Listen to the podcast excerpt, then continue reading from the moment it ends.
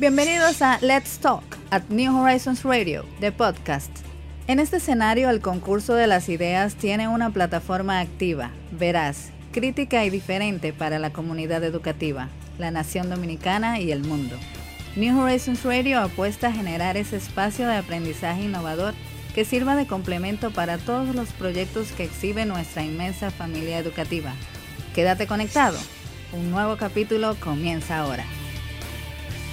New Horizons Radio. Amigos, gracias por continuar con nosotros. Recordamos que estamos en vivo a través de Neon 89.3 Gracias también a los que se conectan desde cualquier parte del mundo a través de nuestras transmisiones digitales. Y recordarte que esta y todas las entrevistas que hacemos por acá, bueno, pues la puedes encontrar en nuestro podcast Let's Talk by New Horizons Radio.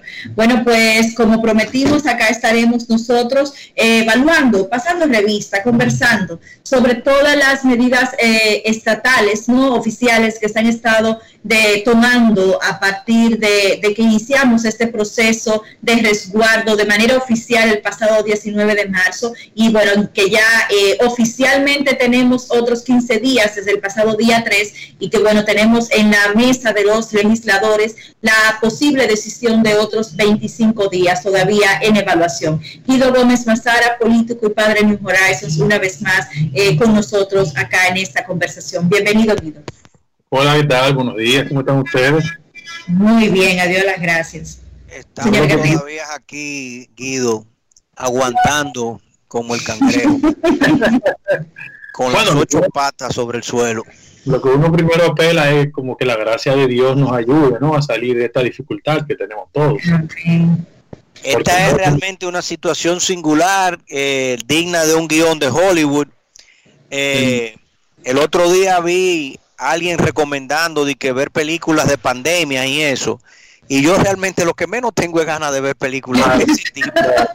digo, pero, digo, pero hermano, pero en serio, o sea, ¿para qué quiero yo ver ese, e, e, esa película si la estoy viviendo en carne propia? Sí, sí, sí. Es un acto de masoquismo, ¿no? Exactamente. No, y, agudiza las tensiones, la ansiedad de la gente. Claro. No, ayuda en nada, pero bueno. Eh, Guido, eh, estamos en una situación, obviamente, en el plano que tú más conoces, manejas y con el que tú te entretienes, que es el tema político. Eh, estamos en una situación muy interesante, por ponerle un término, para la República Dominicana, porque obviamente nosotros no habíamos vivido, yo creo que ni siquiera la fiebre, lo que le llamaban de Spanish Fever, la influenza de 1918-1919, los registros de cómo afectó eso a la República Dominicana, yo no recuerdo haber nunca leído sobre esa época y que, se, y que eso sí haya sido un tema eh, neurálico de importancia para nosotros. Supongo que aquí no hubo eh, viaje de ningún, eh, ningún europeo, ningún norteamericano infectado y aparentemente no tuvimos grandes episodios pero el que en este momento nosotros tengamos una pandemia en medio de un proceso electoral, es sin duda un desafío muy exigente a la institucionalidad dominicana y a las frágiles instituciones nuestras. ¿Qué tú opinas? Mira, este, sabes que yo siempre tengo como una fascinación por los temas históricos, ¿no? Y cuando tú introduces ese tema, yo quiero decir que aunque no fue un acontecimiento técnicamente sanitario, el ciclón de San Zenón sí tuvo un impacto de carácter catastrófico en el país. Ah, sí, ese sí, sin lugar a dudas. toda la, infraestructura, sino por el impacto en términos de salud. Claro, hay que ubicarse en el país de 1931, las limitaciones que existían, pero como tú señalas, el tema del coronavirus es un acontecimiento sanitario singular en la República Dominicana. Y cuando la gente siempre le pregunta a uno, lo abordan en los medios, la gente siempre quiere que uno eh, aborde el tema desde una perspectiva puramente política. Y yo quiero pues, abusando de la confianza, ¿verdad?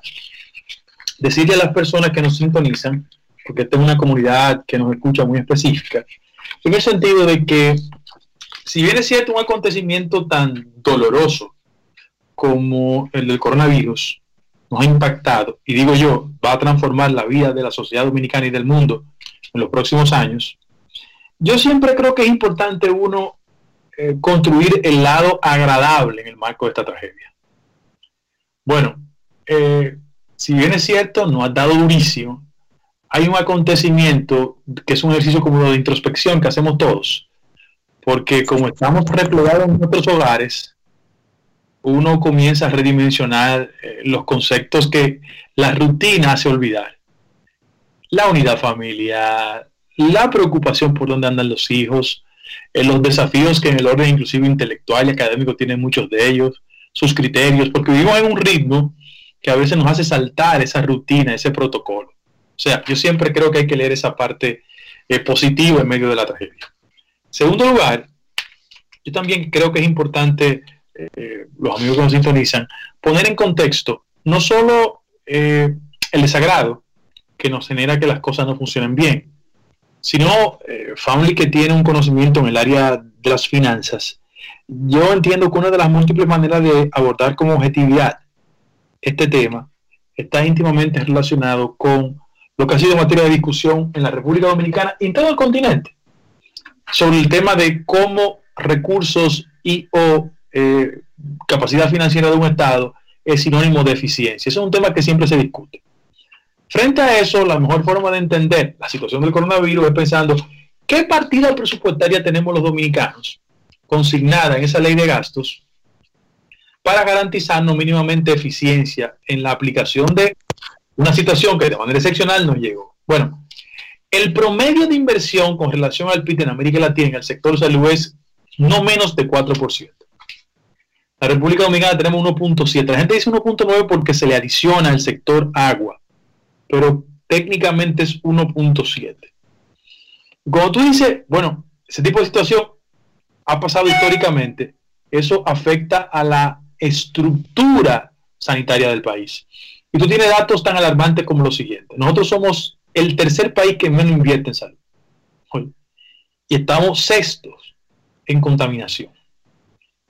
Frente a esa tragedia, eh, desde el punto de vista estadístico y, las consecuencias que tiene la República Dominicana, yo quiero también provocar cómo esos aspectos han generado una especie de crispación en la ciudadanía, porque no sé si es animado por el espíritu diabólico, mucha gente que se dedica a los negocios, una actividad muy legítima, ha encontrado en la actual coyuntura una oportunidad para, en nombre de la urgencia, y de la crisis sanitaria que nos presenta, sacar muchas ventajas económicas. Y yo siento que ese es el componente que más ha crispado a la población.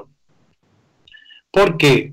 Porque la gente podía entender de que aún en estas situaciones de excepción, eh, el alma agiotista parece que prevalece frente a la condición humana.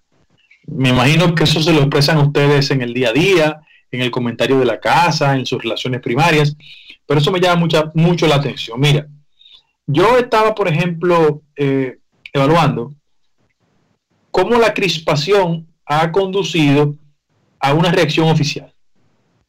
Y esa reacción oficial debe ser colocada en contexto por lo siguiente. La última encuesta que se ha hecho respecto de la evaluación que tiene la población a la gestión en medio de la crisis sanitaria coloca a la República Dominicana en uno de los puntos más bajos dice que solo el 30% de la población está satisfecha con la gestión eh, desarrollada por el sector oficial. El día de ayer, eh, quien hace la veces de coordinador de todo el esfuerzo de política de coronavirus, en lo que concierne al tema de las compras, eh, leyó un decreto, que es la voluntad administrativa del presidente de la República, en el sentido de que se suspendían todas las propuestas eh, financieras para adquisición en medio de la crisis y que él se dedicaba en lo inmediato a crear una comisión de veeduría. Lo doy como dato, eh, no para desestimular a nadie, sino para que la gente ponga en contexto la actual situación. Eh, del octubre 13 del año 2013, el Poder Ejecutivo creó comisiones de veeduría en el país.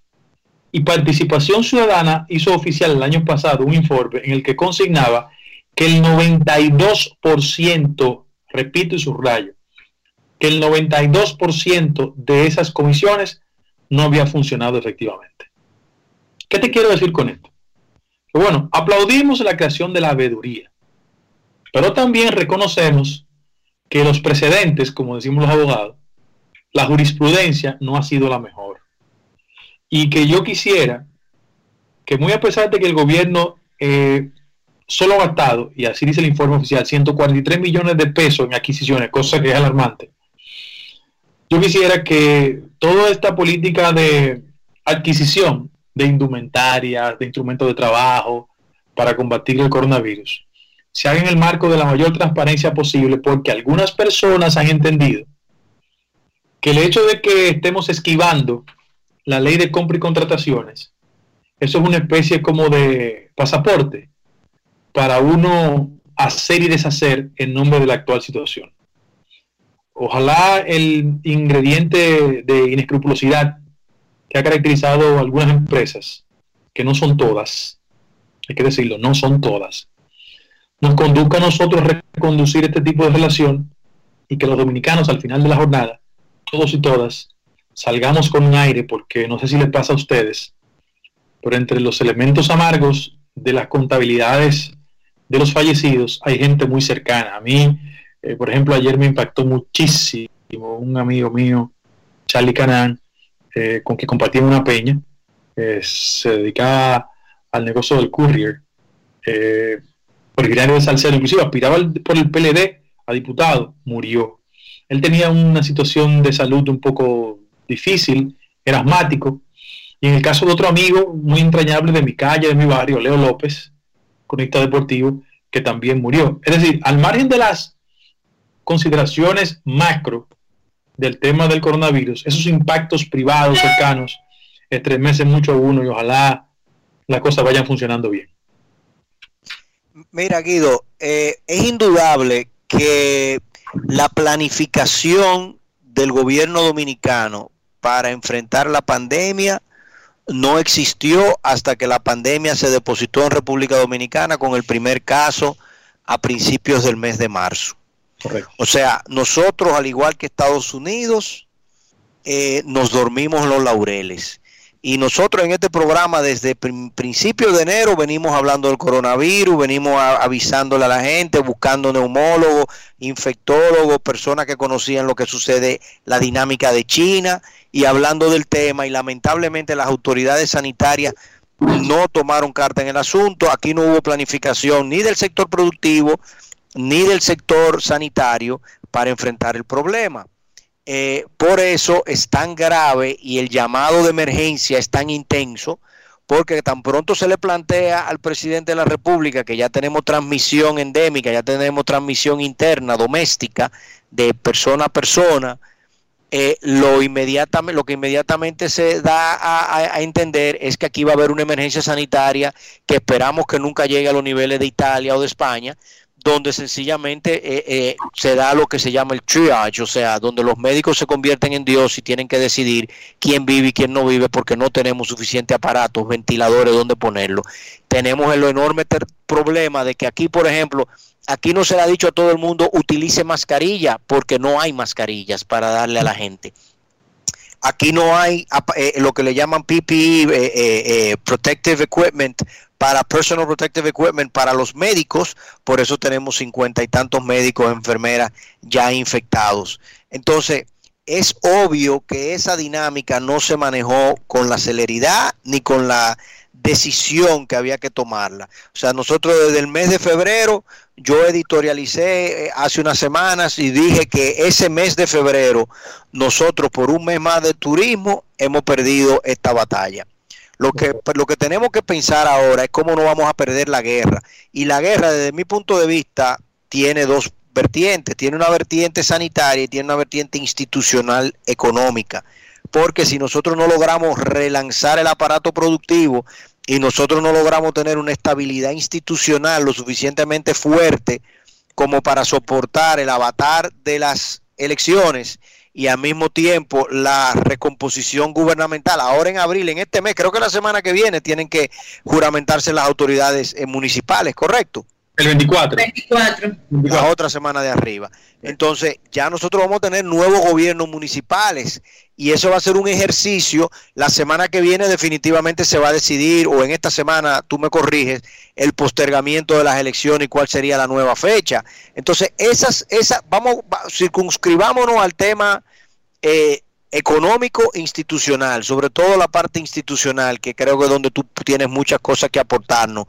¿Cómo tú entiendes que sería la dinámica en los próximos 90, 120 días hasta llegar al mes de agosto?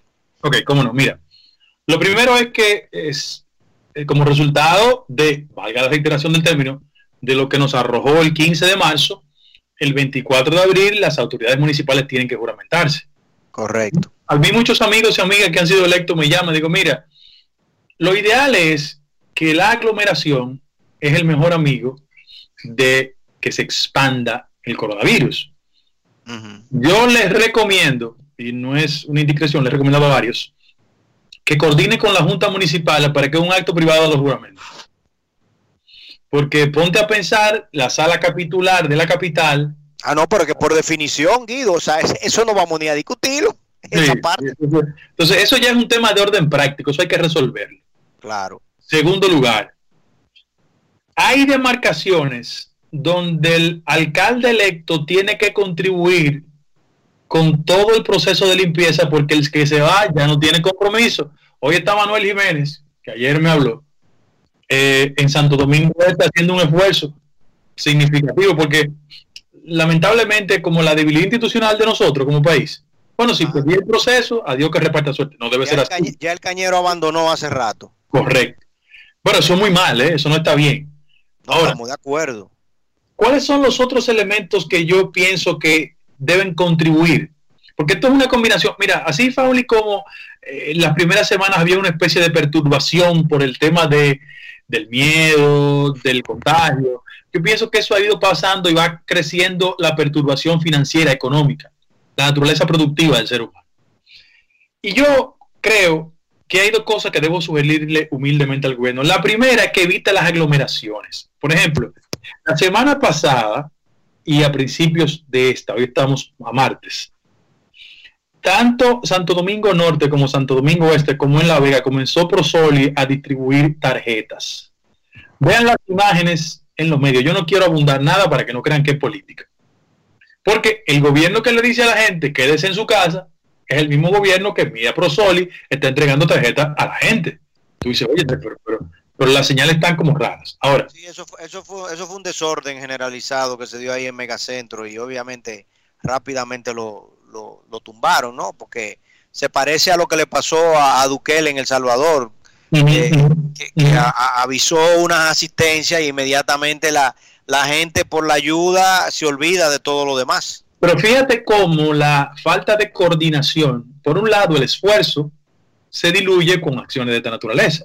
eso, estamos, hablando del, aspecto puramente institucional. Ahora, como en este país la prioridad es el sector sanitario COVID-19, hay una agenda de carácter institucional que nadie puede renunciar a ella.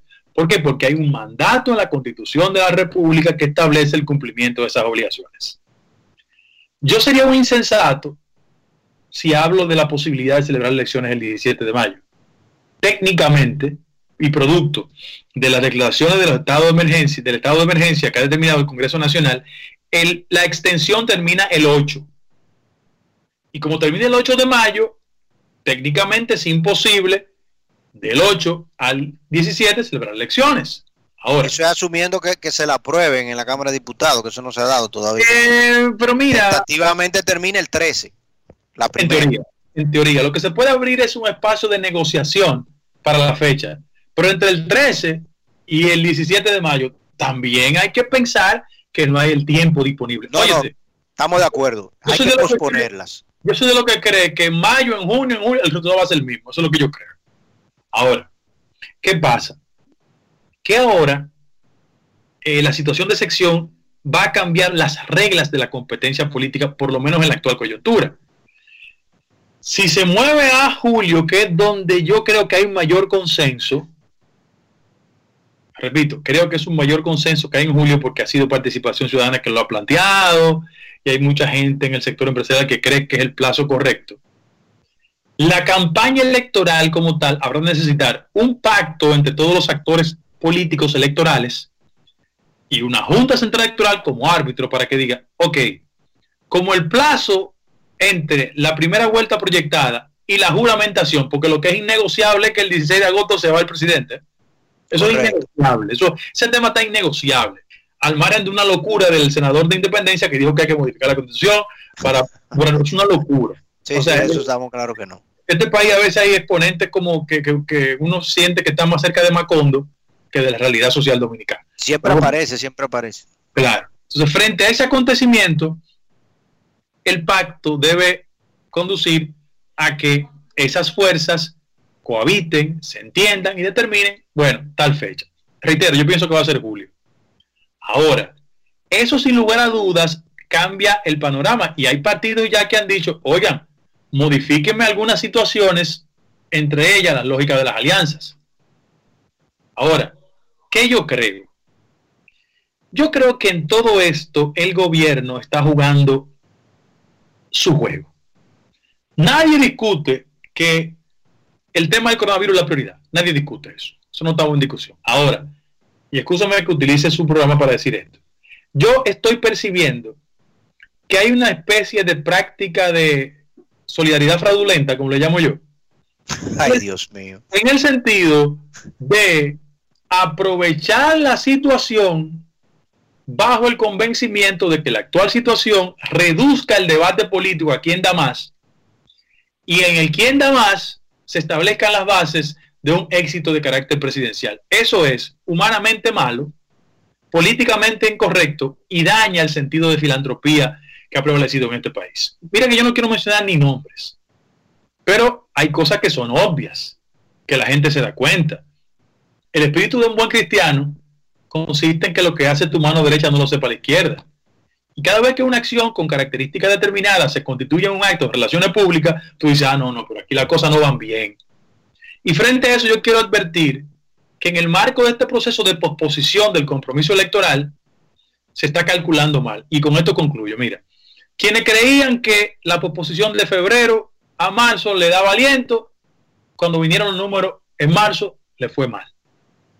Y el que crea que un aliento de mayo a julio los conduce por los senderos del éxito está equivocado, porque ese periodo va a contribuir con una crispación de la ciudadanía, porque la ciudadanía va a tener acceso a demasiada información, se va a indignar más de la cuenta. Eh, mira, yo soy tan respetuoso que yo no quiero mencionar nombres de empresas.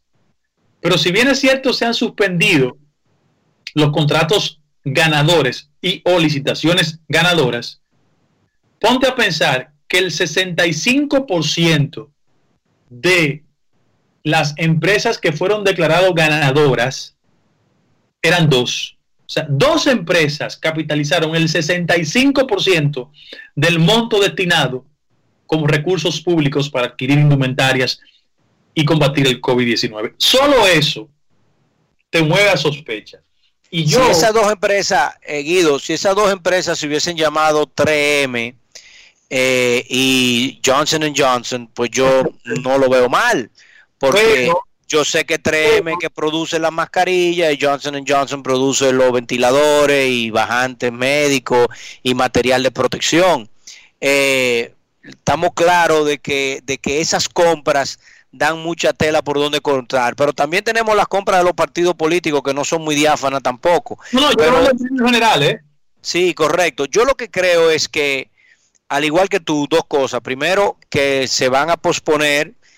Ya al contrario quizá de, ti en, en cierta medida, yo creo que el ejercicio de la posposición de febrero a marzo y el hecho de que las elecciones se celebraron en marzo y no hubo ningún problema y se definió claramente quiénes eran los ganadores y cuál era la intención del pueblo dominicano con respecto a cada demarcación y cada municipalidad y probablemente contrario a eventos anteriores, la, la, la decisión fue mucho menos traumática. yo te puedo decir, por ejemplo, que en el, en el municipio de Sabana de la Mar, donde es mi familia, cada elección era un trauma, sin embargo esta que fue pospuesta no tuvo ningún inconveniente, en Atomayor tampoco. Entonces, en definitiva, yo creo que el posponer las elecciones no va a ser eh, eh, traumático en, ningún sentido. Pero te tengo una última pregunta. Vamos a hacer una breve pausa comercial de 30 segundos y, regresamos con, la última sección de nuestro programa, si me permite, por favor. New Horizons Radio. Amigos, gracias por continuar con nosotros ya en estos últimos minutos de New Horizons Radio. En este martes 7, Día Mundial de la Salud, y justamente este día nos encuentra conmemorando conmemorando esta fecha justamente cuando la salud se encuentra vulnerable, se encuentra con la atención mundial. Hoy sí, Día Mundial de la Salud, o sea que nos, nos encuentra en un momento en el que debemos ocuparnos mucho, ¿no? De, de este importante elemento de nuestra vida. no se me olvida a mí nunca más. El, Día Mundial de la Salud. Día Mundial de la Salud. fue que eligió ese día, Virgen?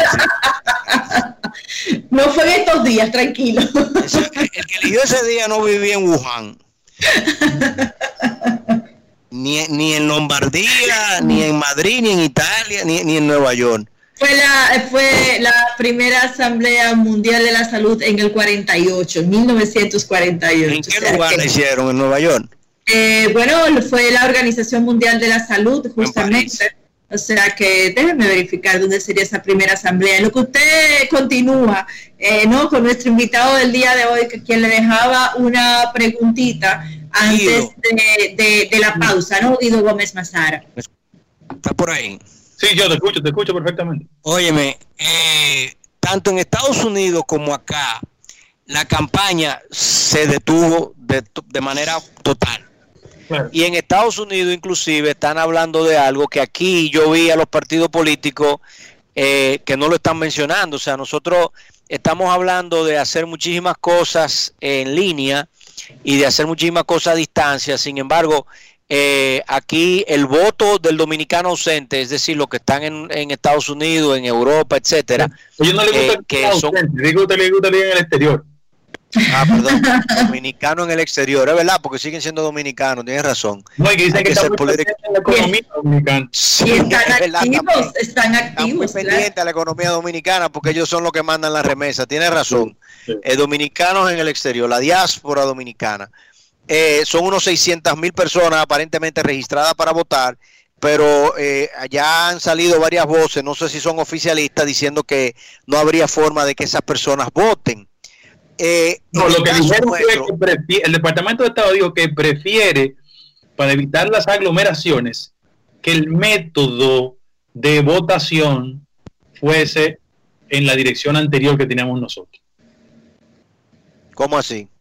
Bueno, que no sea con la boleta actual, que es una boleta... Ah, que sea electrónico. Eh, es una boleta clásica, ¿no? Y que el modelo fuese el modelo electrónico. Eso es lo que han ah, eso ah, para, hablando del Departamento de Estado para las votaciones aquí internas. No, yo digo para las elecciones allá. Tú sabes que ah, eh, la diáspora vota. Sí, sí, no, no, no, precisamente, ok, o sea, que el Departamento de Estado prefiere que el dominicano ausente vote en Estados Unidos en específico de manera electrónica. Correcto. A mí me parece razonable que lo haga. Claro, claro. Eh, creo que, es, eh, y no veo por qué no debemos de evitar que ellos voten. Y técnicamente el monto de electores en el exterior son casi cuatro provincias en el país. Eh, o sea, es más que el sur completo. Exacto, claro. Incluyendo San Juan de la Maguana, que es la provincia más grande del país.